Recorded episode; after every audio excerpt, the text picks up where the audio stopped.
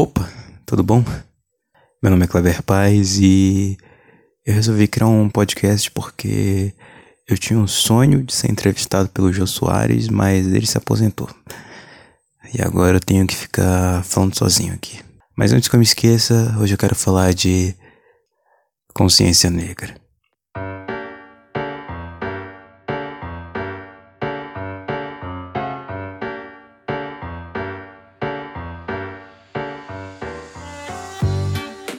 Dia da Consciência Negra, dia 20 de novembro, né? Dia de você receber aquele vídeo do Morgan Freeman, dia de receber aquela corrente no zap falando que zumbi tinha escravos. sabe, sabe uma coisa que é engraçada? Porque se você pegar os livros de história, o Brasil tem vários heróis brancos. E você tem estátuas de heróis brancos, tem estátuas dos bandeirantes por todo o Brasil, estátuas de generais. E um dos poucos heróis negros e né, um dos mais importantes que é Zumbi, as pessoas tentam destruir essa imagem dele falando que ele tinha escravos, o que é mentira. Essa, a fonte disso é tipo uma, uma coluna da, da Isto de 2001 por aí. Não faz sentido nenhum. Enfim, Hoje eu quero falar de um desses heróis. É uma das figuras negras mais importantes da história do Brasil e que eu acho que merece ser mais lembrada. Vamos para a história.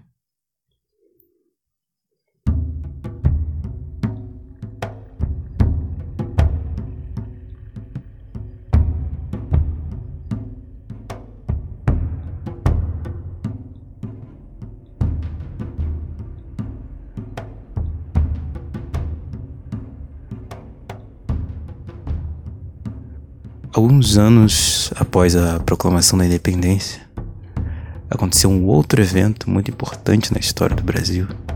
No dia 21 de junho de 1830, lá na Bahia, nascia Luiz Gonzaga Pinto da Gama, mais conhecido como Luiz Gama.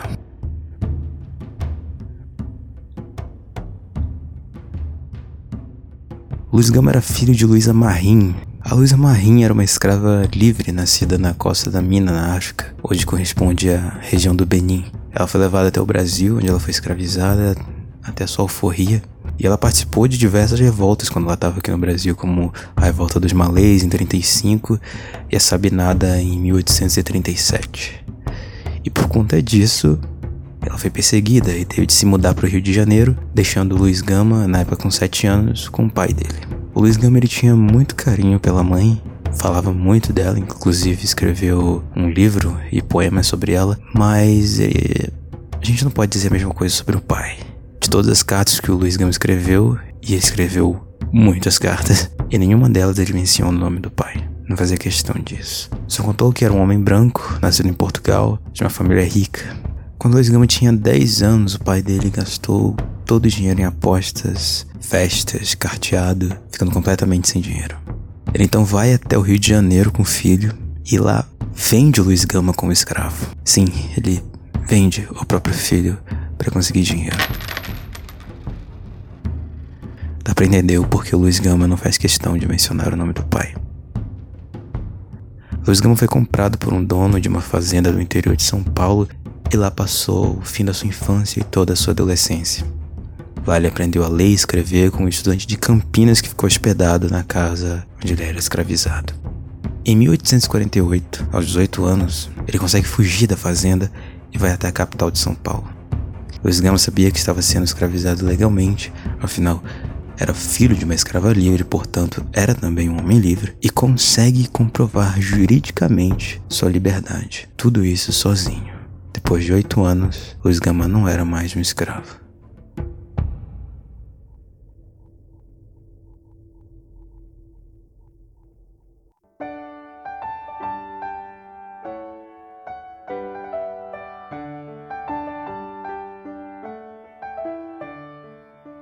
Então, em São Paulo, ele trabalha como carpinteiro, marceneiro, cozinheiro e outras coisas até se alistar na força pública da província.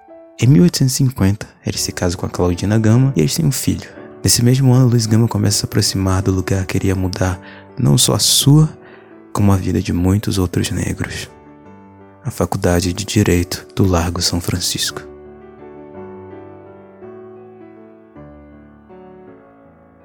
Na época, a faculdade era a coisa mais importante da cidade, onde vários homens poderosos estudaram, trabalhavam, frequentavam. Lá, ele conhece um chefe de polícia e professor da faculdade chamado Conselheiro Furtado Mendonça.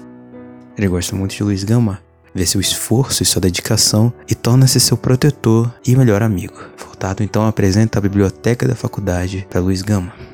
Ele então passa a frequentar a biblioteca assiduamente, lendo tudo que podia de direito, filosofia, literatura sua bagagem intelectual não deixava a desejar para nenhum advogado da época. Falando em advogado, Luiz Gama tentou entrar para a faculdade de Direito, mas não conseguiu. Adivinha por quê? Porque era negro. Mas chegou a assistir algumas aulas informalmente. Logo, apesar de ele saber tudo de direito, de advocacia, ele não tinha o título de advogado. Em 1856, o Luiz torna-se escrivão da Secretaria da Polícia da província. Trabalhando como escrivão, ele conheceu vários juízes, advogados, além de outras figuras importantes da cidade, ficando assim conhecido no meio jurídico, político e ganhando um certo respeito. Por conta disso, Luiz Gama conhece os abolicionistas e ele começa a se interessar pelo assunto e atuar também como advogado. Sim, isso mesmo. Luiz Gama não tinha diploma de direito, não foi aceito na faculdade de direito, mas até 1930, no Brasil, era possível advogar em primeira instância sem ser advogado, se você tivesse uma provisão, que era uma autorização de alguma autoridade da época. E era assim que Luiz Gama atuava. É escrivão, ele lia muitos casos na delegacia. Ele começou a ficar intrigado com a injustiça que os negros do país estavam sofrendo. Ele então juntou o conhecimento jurídico dele com o conhecimento do que estava acontecendo ali e começou a defender os escravizados de São Paulo. Ele era um ótimo advogado, seu conhecimento, a sua retórica eram incríveis e logo ele ficou respeitado por isso.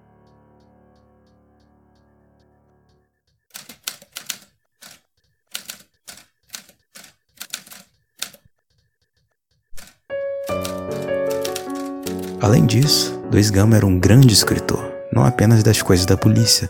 Ele escrevia poemas, textos, livros, ensaios. E em 1864, Junto com o ilustrador Angelo Agostini, ele funda o Diabo Coxo, que é o primeiro jornal satírico de São Paulo.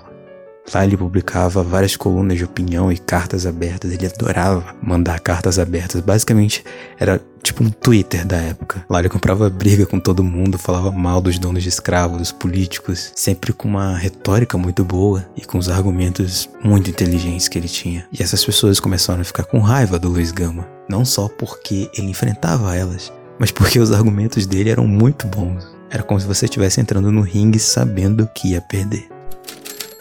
Três anos depois, os dois criam um outro jornal, agora junto com o Américo de Campos, chamado Cabrião, onde eles continuam a propagar as ideias abolicionistas, isso tudo enquanto Luiz Gama advogava nas horas vagas. Em 1868, em um belo dia, e assim, era realmente um belo dia para Luiz Gama, ele encontra uma lei. Existiam muitas leis que eram aprovadas e, bem, os políticos e juízes fingiam que elas não existiam. A lei era de 7 de setembro de 1831, a Lei da Terra Livre. Ela dizia que todo africano que entrasse no Brasil deveria ser imediatamente libertado, pois o tráfico de escravos já tinha sido proibido. Ou seja, existiam africanos e descendentes desses africanos que estavam sendo escravizados ilegalmente. Isso em 1860. A lei era de 1831 a falta de interesse das pessoas no poder de, bem, divulgar essa lei fez com que muitos continuassem a ser escravizados, além da falta de conhecimento da população. Ninguém falava sobre ela e logo a lei foi empurrada para o esquecimento, até Luiz Gama aparecer. Lembra do conselheiro Furtado Mendonça, protetor de Luiz Gama? Ele pediu para que ele parasse de se envolver com a causa abolicionista e que parasse de escrever sobre elas. E aí, sabe o que Luiz Gama fez? Ele escreveu uma carta aberta cortando as relações com ele, publicamente.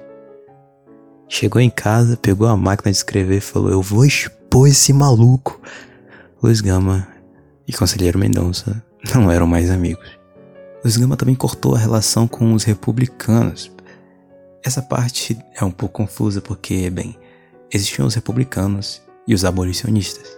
Nem todo abolicionista era republicano, nem todo republicano era abolicionista. Luiz Gama era os dois. Mas como tinham muitos republicanos que não queriam abolição, Luiz Gama também cortou relação com eles.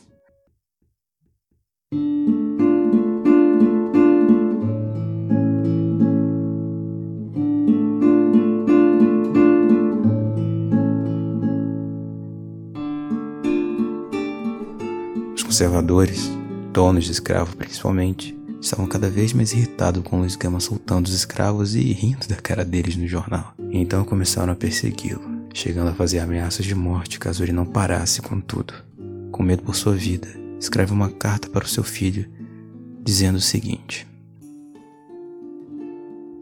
Meu filho, diga à sua mãe que a ela cabe o rigoroso dever de conservar-se honesta e honrada, que não se atemorize da extrema pobreza que lego-lhe, porque a miséria é a mais brilhante característica da virtude.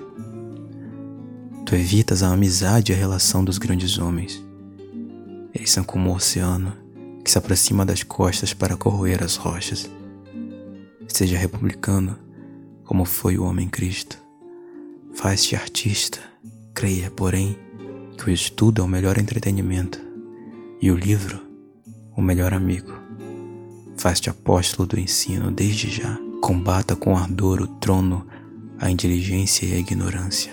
Trabalha por ti e com esforço inquebrantável para que este país em que nascemos, sem rei e sem escravos, se chame Estados Unidos do Brasil. Seja cristão e filósofo, creia unicamente na autoridade da razão e não te alise jamais a seita alguma religiosa. Deus revela-te tão somente na razão do homem. Não existe em igreja alguma do mundo. Há dois livros cuja leitura recomendo-te: A Bíblia Sagrada e A Vida de Jesus, de Ernesto Renan.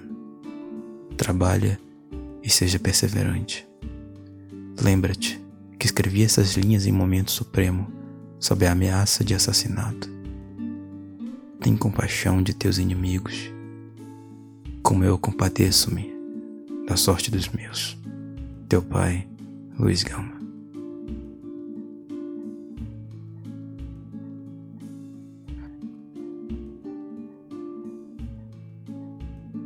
Em 1868, os conservadores chegam ao poder e Luiz Gama é demitido do seu cargo de escrivão da polícia. Afinal, os conservadores eram o alvo principal das críticas.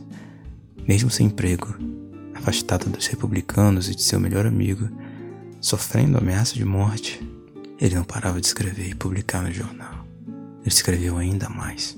Ele fazia isso diariamente, virou uma série daquela época. As pessoas trabalhavam e corriam para casa para ver o que Luiz Gama escreveu sobre os políticos. Logo após toda essa novela do Luiz Gama contra os senhores escravos e os políticos, muitas pessoas achavam que ele ia parar de falar sobre o abolicionismo. Então ele começou a publicar diariamente a seguinte frase: Luiz Gama continua a tratar de causas de liberdade. Caso não tenha ficado claro. Ele então cria o seu próprio escritório de advocacia e começa a se dedicar 100% na defesa e na libertação de escravizados. Ele defendeu uma vez uma escrava livre chamada Jacinta, de um senhor que queria usá-la como escrava sexual. No caso, ela era ex-escrava dele. Mas agora ela já era livre. O marido da Jacinta não aceitava isso. Brigou com o senhor, mas ele começou a receber ameaças de morte. E os dois não tinham a quem recorrer. Então, Luiz Gama os defendeu. Ele defendeu uma vez quatro negros que mataram um senhor de escravo. Pois, como Luiz Gama dizia, todo escravo que mata seu senhor atua em legítima defesa.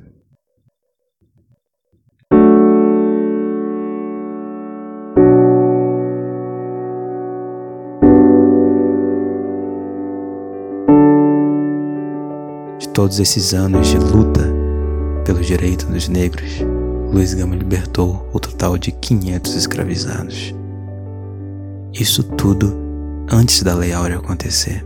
Luiz Gama não estava satisfeito apenas de ser livre, de ter sua liberdade, sua vida.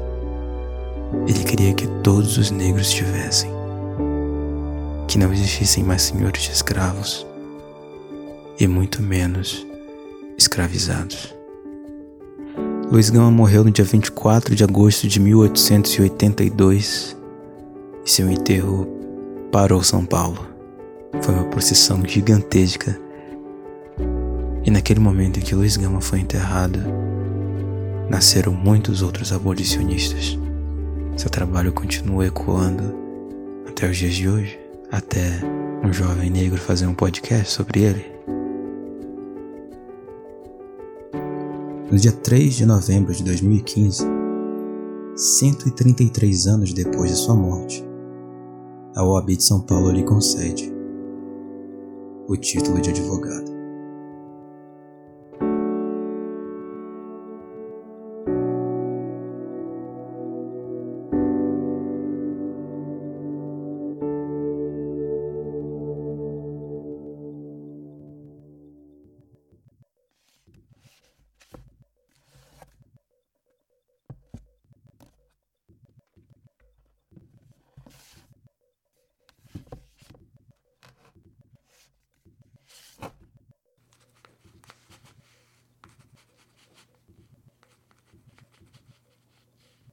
Gazeta da Tarde, Rio de Janeiro, 28 de dezembro de 1880.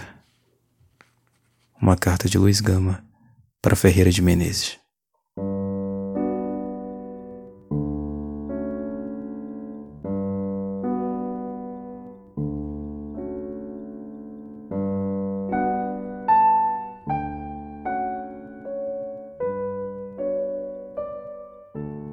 Senhores de escravos dominam pela corrupção.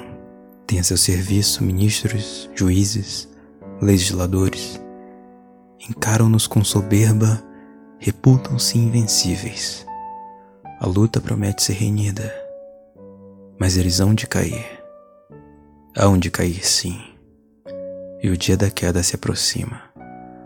A corrupção é como a pólvora, gasta-se e não reproduz-se aonde cair, porque a nação inteira se levantará.